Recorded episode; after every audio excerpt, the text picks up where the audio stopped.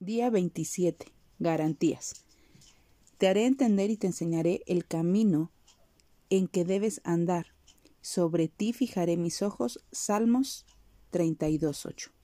Animémonos hoy con estas tres realidades sobre los planes de Dios para nosotros. Primero, el Señor nos muestra su voluntad. Nuestro Salvador asume la responsabilidad de indicarnos cómo vivir cada día. Sin embargo, es responsabilidad nuestra hacer lo que nos pide. Si Él ordena seguir adelante, debemos cumplir, confiando en que va a organizar las circunstancias de nuestra vida y que provee para nuestras necesidades. Segundo, Dios está comprometido con nuestro éxito. Desde que nacemos, el Señor ha obrado en las circunstancias de nuestras vidas a fin de que cumplamos los propósitos que Él nos tiene.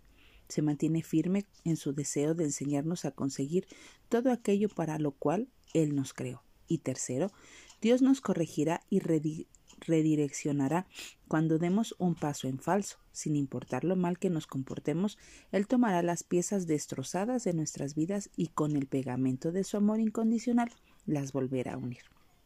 Nos asegura, sin ninguna excepción, te tomaré exactamente allí donde te encuentras y con mi ayuda y fortaleza te mostraré cómo vivir el resto de tu vida.